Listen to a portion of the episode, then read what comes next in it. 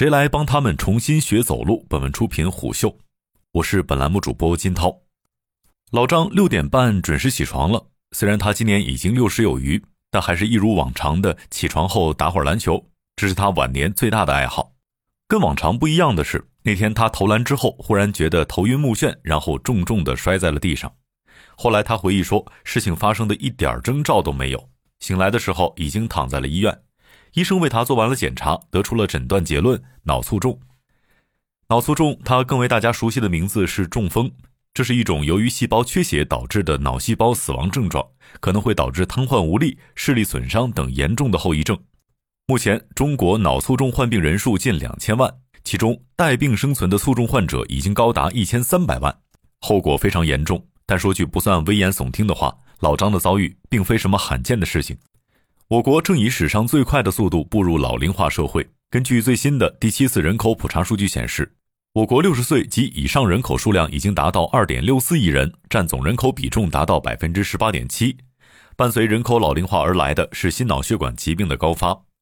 脑卒中不是绝症，在脑卒中存活的患者中，进行积极的康复治疗，可使百分之九十的存活患者重新恢复步行和生活自理能力。可使百分之三十的存活患者恢复一些较轻的工作能力。我们面对着巨大的康复需求，可康复医师资源的缺口却更大。二零一九年，中国康复医师占基本人群的比例约为零点四比十万人，而发达国家为五比十万人，相差十二点五倍。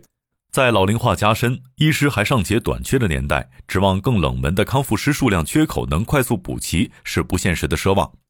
进行康复治疗，就是重新学习运动控制能力。通过强化运动控制和技能获取锻炼，脑卒中患者可以得到部分功能恢复，让大脑的神经元重新像婴儿一样学习翻身、爬行和走路，重建神经信号通路，逐渐恢复正常活动。同时，通过重复性抗阻练习和各种各样的任务反馈练习，让肌肉力量得到增强。术后的一周里，老张住进了医院，在指导下开始尝试康复运动。康复师有时会让他走楼梯、踩球或者平衡木训练，老张为此摔了无数跤，但康复的效果却没能尽如人意。他说：“没想到自己打了几十年篮球，最后竟然路都不会走了。”将要绝望之际，医生告诉他，医院新到了一种康复机器人，要不要试试？康复机器人是一种可穿戴康复训练设备，穿上后的外观像一个钢铁战士，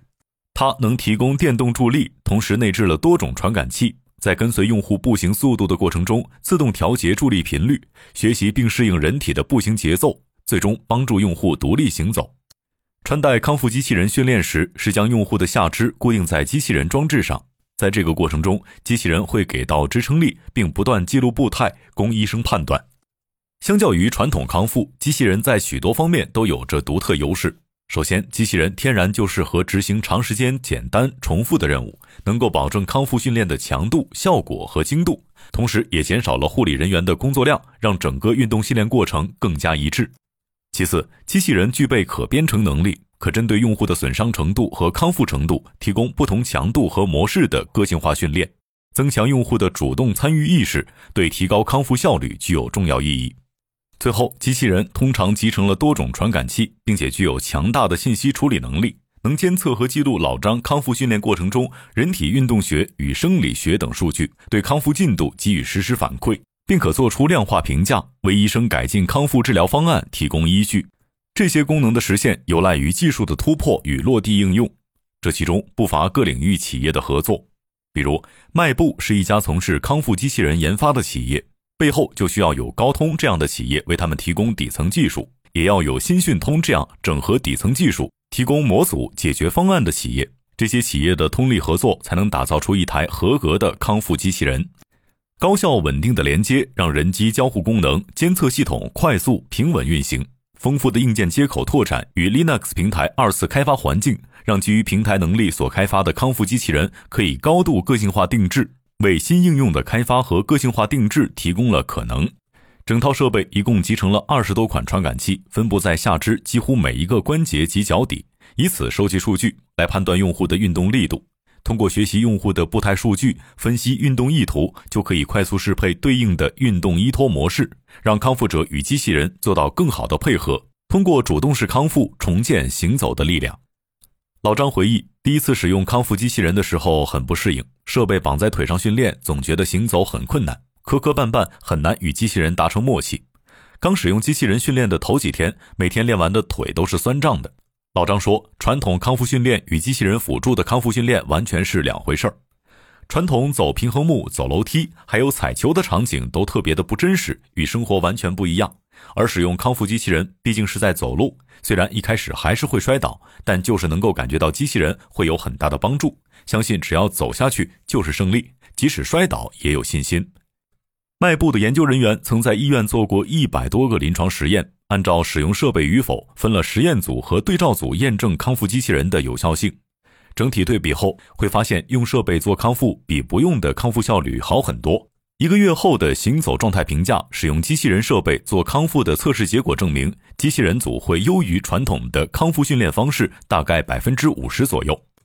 一台合格的康复机器人要实现智能化的训练，就要收集用户的步频、步长等指标，感知用户行走意图，做智能判断，同时将以上数据与后台稳定的连接，进而为医生与机器训练模型提供数据反馈。以便及时根据用户的实际情况做出医疗方案的调整。正是因为有了高通提供的平台支撑能力，病人状态数据才能被及时、精确地采集至后台系统。同时，依托后台系统的计算能力，AI 才能得到充分的发挥，实现对数据的及时分析，让机器人能够如臂使指，与用户心意相通。治疗满一个月之后，老张参加了康复测试，内容是无设备辅助的情况下步行一百米。过程中，他走得歪歪扭扭，但还是走了下来，通过考试。每次在机器上训练完，护工就会带他去医院楼下的花园遛弯儿，让老张扶着花园的栏杆慢慢走。最开始，老张可以扶着栏杆走两百米远，然后渐渐学会丢下栏杆，独自行走。就这样，老张独自行走的距离越来越远。在医疗服务领域，我国的医疗卫生资源仅占世界的百分之二，但是我国人口却占到了世界人口的百分之二十。供给不足的现状很难迅速改观，如何利用好人工智能、大数据、物联网新技术，成为了解决社会医疗健康卫生事业发展的必选项。好在目前各种技术都已经足够成熟，并正在通过智慧医疗提升各类复杂问题的诊疗效率。中国物联网企业充分利用了全球领先科技，结合本土创新，让越来越多的失能老人夺回了生活的权利，重新获得尊严。技术让老张重拾了对生活的希望，生活也基本恢复了往昔的样子。除了还没敢再打篮球，如今参加一些聚会、旅游、跟朋友打牌，甚至做饭都可以独立完成。他已经完全离开了设备，但还是惦记着其他没康复的朋友。所以他对设备未来的升级还提出了一些新的期许：还能不能再轻便些，穿脱再容易些？老张毫不怀疑，未来康复者的生活将更有希望，更加容易。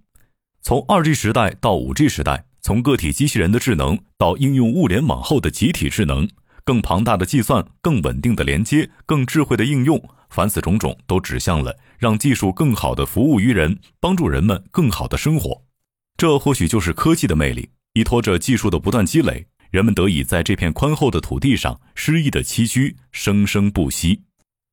虎嗅与高通共同策划了“生生不息”这一系列的内容。我们关注在不确定的环境中，新兴技术是如何在企业的合作下焕发生机，并展现出连接与计算对万物的价值，勾勒出各行各业从业者对数字中国的思考。